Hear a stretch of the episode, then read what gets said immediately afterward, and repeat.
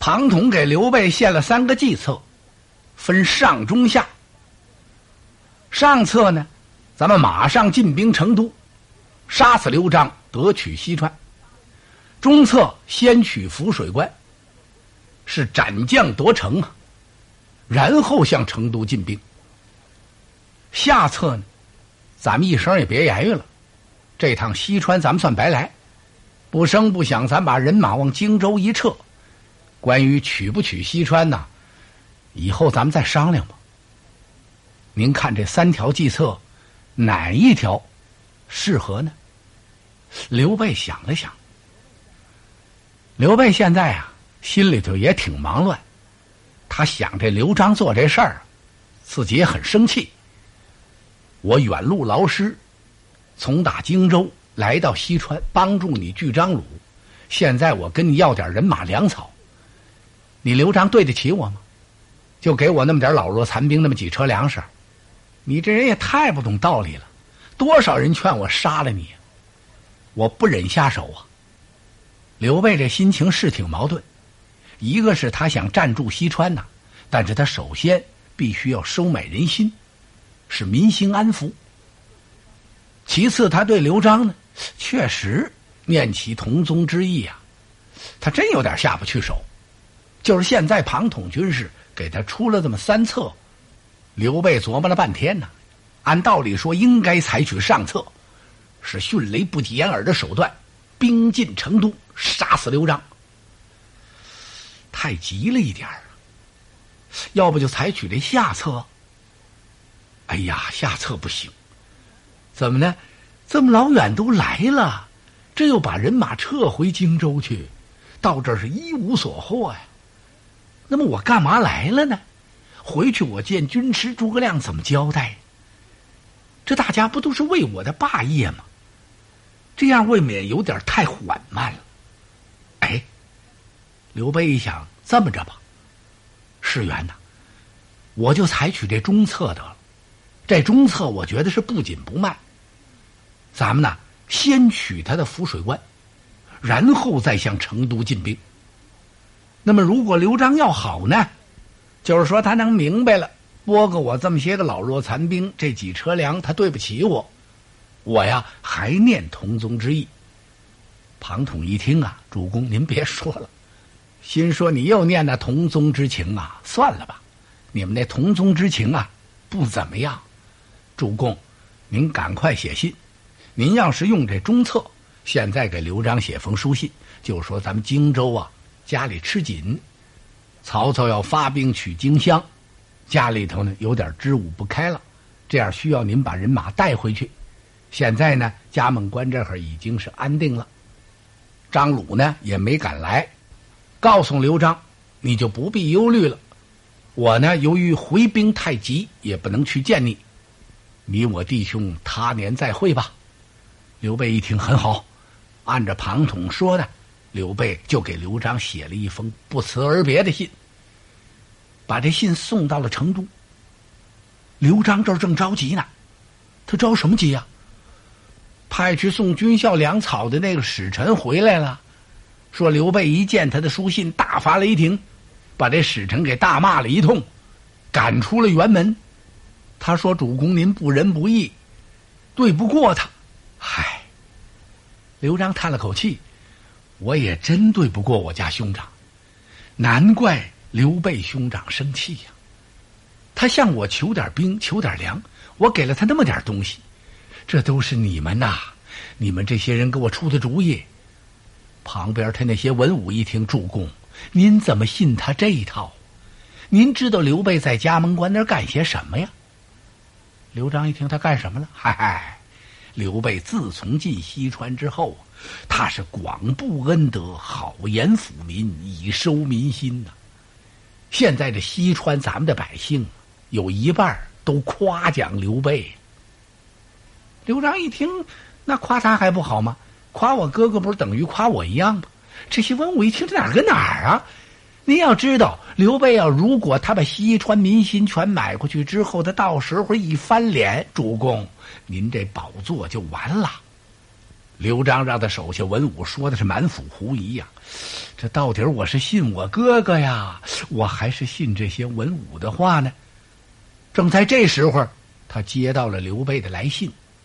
刘璋一看这书信呐，哎呦，我家兄长刘备不辞而别，荆襄吃紧，他领兵杀回去了，都没时间来见见我。你看看，按道理说，我应该去送送他呀。他的文武一听，主公您还送他，您最好别见他。刘备不是回兵吗？他越走越远越好。永远他别再来西川了，从此我西川是高枕无忧了。刘璋和他文武这番对话呀，让一人给听见了。这人是大吃了一惊啊！谁呀？张松。张松一听什么？刘皇叔回兵荆州了。哎呀，这是怎么闹的呀？我听说皇叔领人马去嘉梦关去张鲁去了，很快就能回成都。我现在就盼着他，皇叔一到我为内应，就把益州夺过来了。这刘皇叔是怎么回事儿？这人怎么这么三心二意，拿不定主意呢？不行，我得给他写封书信，不能让他回荆州。无论如何，让他火速进兵来成都啊！嘿嘿，张松慌张张回家了，到家提起笔来，刷刷刷给刘备写了一封书信。信的笔墨不多，主要是劝刘备说：“皇叔，大事已经在你的掌握了，你怎么还不来成都啊？逆取顺守，古人所贵呀。如果现在您放下西川回荆州，那把什么事儿就全耽误了。我听到这个消息是若有所失啊，我一切希望全破灭了。请皇叔赶快进兵成都，我张松甘愿为内应。”千万不要自误。张松刚把信写好，广汉太守张肃来了。这张肃是谁呀？是张松的亲哥哥。哎呦！张松一听，我哥哥来了，这信不能让他看见呢。此信干系重大，让他发现那还了得？别说是哥哥呀，父母、妻子都不能让他看见呐。啊，本儿。张松赶忙把这信就塞在袖筒里了，出来接他哥哥，把兄长让进厅堂设宴款待。酒席宴上，哥俩这么一谈话呀，光听张素说话，张松一声不言语，他两个眼睛愣愣怔怔的，有点神不守舍。那精神呢，没在那脑袋里，也不知道他想什么呢。有时候就答应一句啊，哦，可不是吗？张松心里有事儿啊，他惦记着刘备呢，惦记赶快把这封信送走。现在他哥哥往这一坐，这信送不出去，他心里起急，哪有心思在这喝酒陪着他哥哥说话呀？所以就这么支支吾吾的。张松一看，我兄弟这是怎么了？是不是西川近来事情太多呀？刘备领人马一进西川，闹得这些文武啊心里都不踏实。我兄弟大概也为此事忧虑呀，那么就别这么谈下去了，有时间以后再说得了。兄弟啊，我跟你告辞了。张松一听啊啊，兄长要走啊？呃，成都近来事务多忙，我也不挽留您了。说着，张松就把张素给送出来了。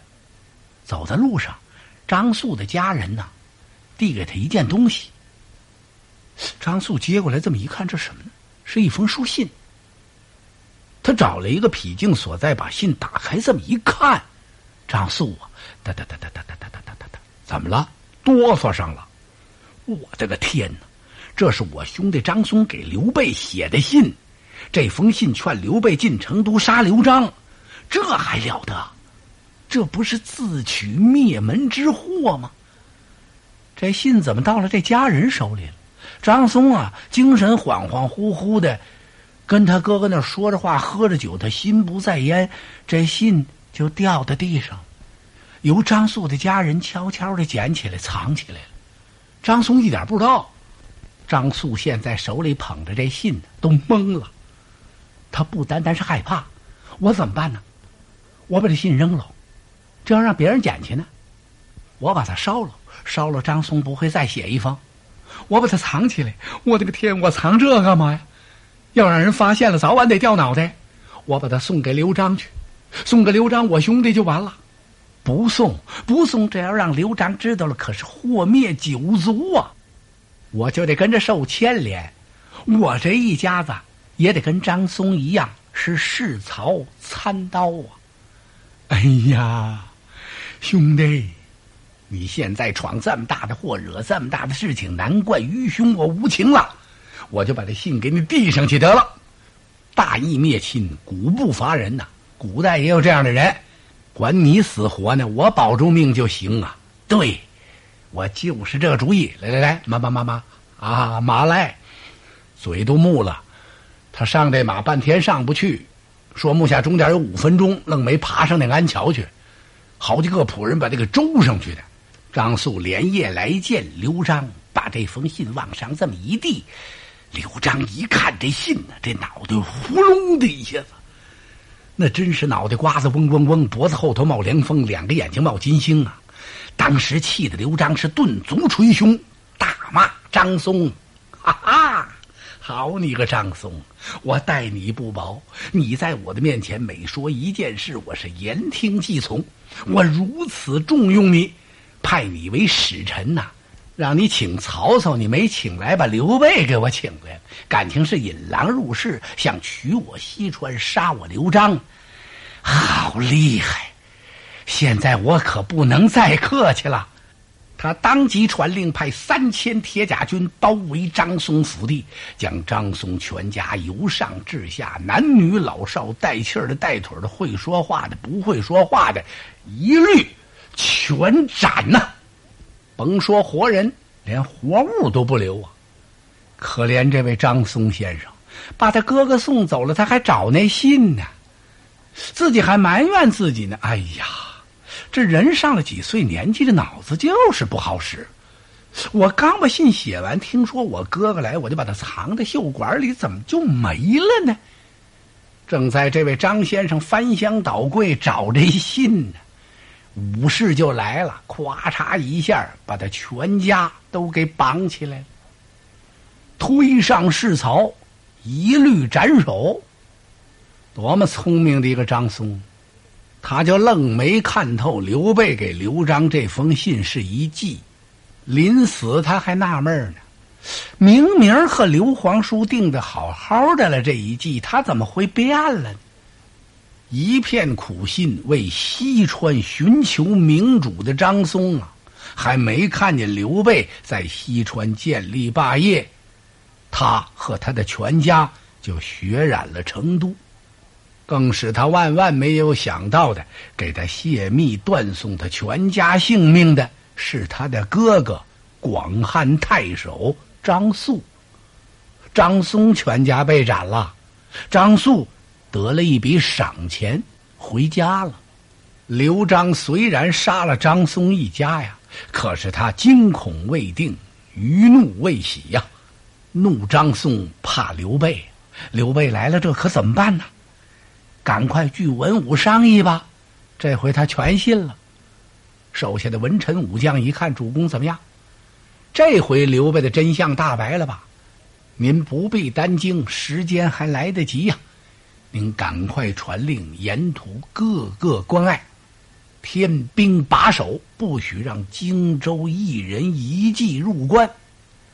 刘璋一听啊，呃，就一列功啊，立刻他把令传下去了。这时候刘备，刘备已经从嘉梦关起兵了，兵回涪水。嚯，嘉梦关的老百姓啊，是扶老携幼，塞满了大街呀。焚香欢送，和刘备难舍难离，好多老百姓都哭了，刘备也掉了眼泪了。哎呦，这当地的百姓对刘备的感情真深呢。那当然，刘备自从兵到夹梦关，是军令森严呐，绝不许骚扰百姓，老百姓的一草一木都不许动。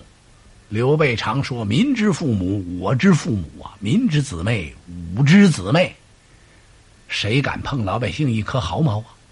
为此呢，这黎民百姓对刘备是感激不尽，没见过这么好的好人。要不说怎么刘备占人和呢？刘备的人马快到涪水关了，他派人给杨怀、高沛送了个信儿，说我现在要搬兵回荆州了，希望能在关前跟你们见一面。杨怀、高沛一看，嘿，这个妙啊！太难得了，这机会。杨怀自言自语这一说，高沛愣了。杨将军，有什么难得机会？你看。刘备派人来给咱们送信，他要回荆州，让咱们和他关前告别。那咱们是去不去？当然得去了，这是个千载难逢的好机会呀！我看不如啊，借告别之机，咱就趁机下手，把刘备杀了就得了。能杀得了他吗？怎么不能啊？嗨，他绝不能防备咱。他这不是告诉让咱们去送别吗？咱们就带着酒，带着牛羊，牵羊担酒，去送皇叔，他准高兴啊！他绝不会防范咱们，借机把刘备要杀了的话，嘿，高将军，咱就在主公刘璋面前立下了汗马功劳，也算除了咱西川一患呢。就是这个主意，俩人准备好了礼物，带领二百精兵。然后各自身上藏利刃一口，短刀，磨了个飞霜快，都准备好了。两个人来到关前，给刘备践行来了。出关不远，只见前面是旌旗招展，刘备来了。他和军士庞统并马而行，一边走着，二位一边说着话，说什么呢？庞统告诉刘备：“主公。”您看着啊，咱们到了关前，如果说杨怀、高沛要出来给咱们践行，他准不怀好意，您要多加小心。他要不出来，咱们就立刻夺关。刘备一听，我都记下了。你看，说着，他让庞统看看，看什么？刘备外穿锦袍，内衬软铠呀，早就准备好了。同时派老将黄忠和魏延。你们必须是如此这般。二将早就领了命下去了。杨怀、高沛一看刘备，抢步上前施礼：“哎呀，皇叔，您怎么走的这样匆忙啊？为何不到益州，与我家主公刘璋当面辞别辞别呢？”哎呀，二位将军，刘备满面春风，甩蹬离鞍下了坐骑，见着杨怀、高沛，格外的亲热。嗨。我也不想这么急急忙忙走，可是曹操现在领人马在攻打我的荆州，我不能再耽搁了。那么就有劳二将呢，回复我家兄弟刘季玉一声，我们当然要回禀。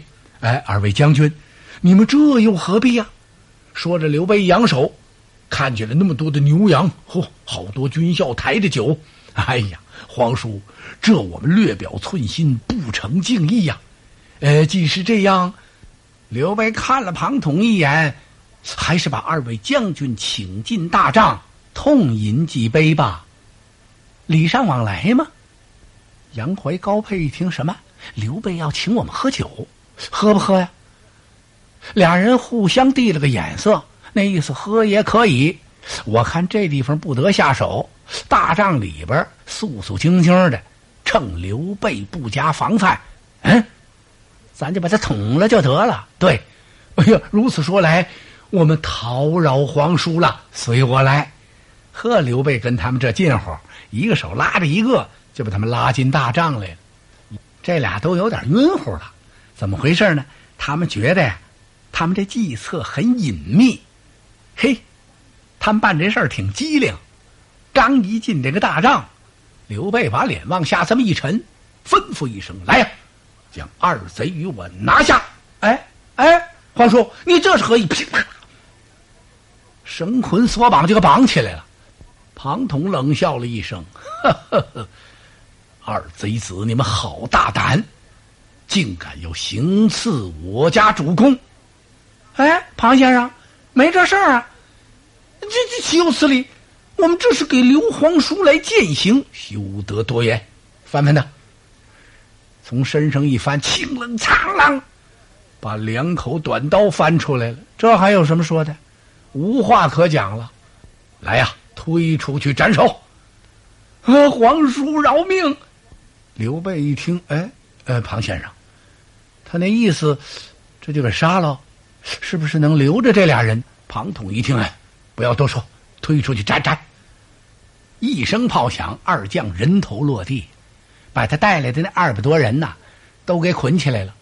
庞统过来，吩咐人把这些军校都给松绑了，与你们呢无关，主要是杨怀高沛要刺杀我家主公，他这叫咎由自取，你们不必担心。个人家里都有父母妻小，皇叔啊一向关怀你们。呵，这军校是感恩不尽的。庞统告诉他们：“你们能不能把官给皇叔叫开？”这些西川军校一听，太能了，请皇叔随我们来吧。他们到了浮水关前，这么一叫官，城上的军校一看，这不是自己人吗？哦，高阳二位将军回来了，来开门。这一开门，就把刘备给接进了浮水关。刘备是出榜安民呐，随后在帅府摆宴，与众将痛饮，这通喝呀，直喝的掌灯。喝的这主桌上啊，只剩下刘备和庞统了。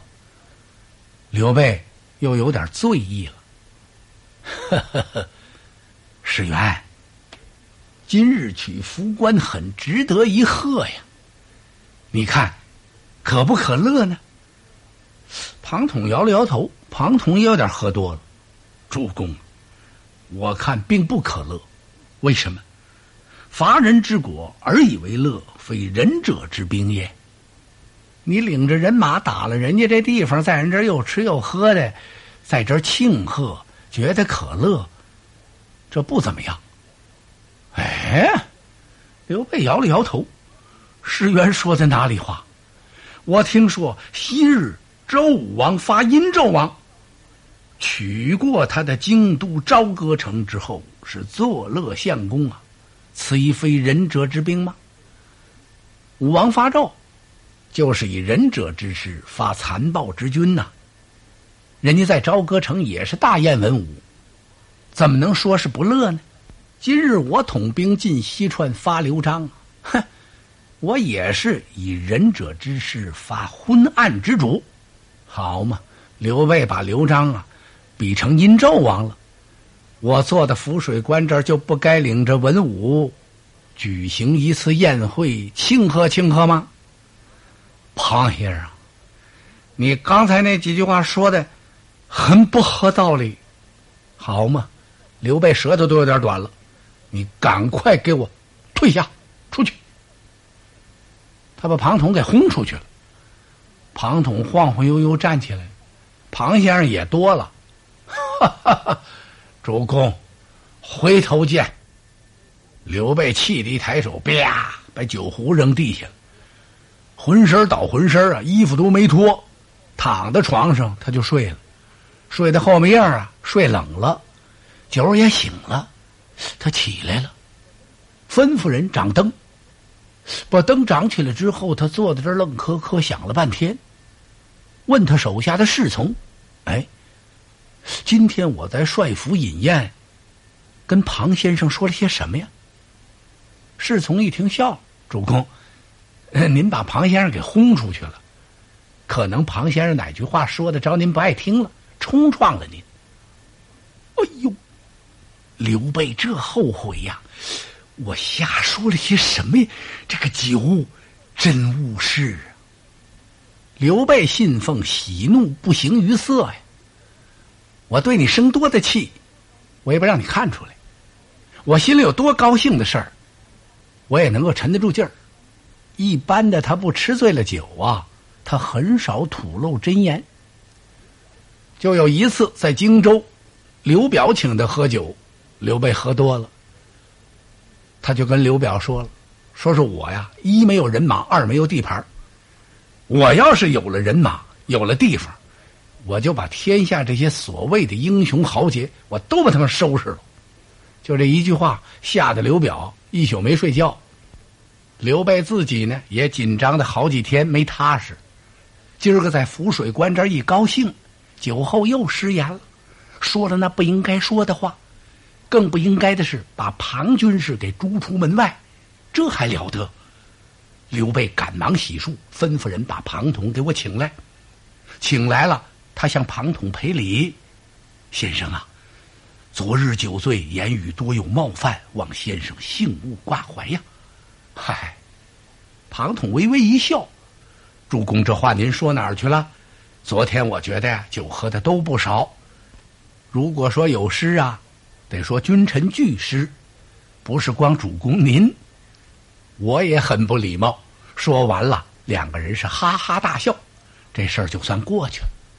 刘备斩将夺关，探报报进了成都，可把刘璋吓坏了。哎，不料今日国有此事，嘿嘿，王磊倒悬苦谏，我不该不听啊。现在想起王磊来了，王磊早摔死了。刘璋赶忙把文武全找来了，商量退兵之策。黄权给他出了个主意：“主公，赶快派人马兵屯洛县。那是我成都的咽喉要道，如果洛县有失，我成都就难保了。这洛县在哪儿啊？就是现在的四川广汉北，在东汉时这是个郡的治所。汉朝那时候的郡呢，就等于现在的一个省。说这地方可特紧要，您得赶快派兵把守。”呃，是是是，现在刘璋倒好啊，人家说什么他听什么呀？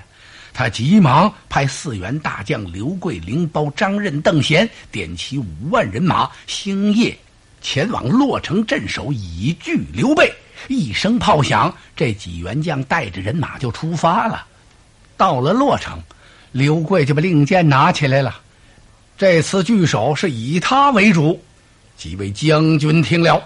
洛城乃是我成都之保障，如果此城有失，成都难保啊！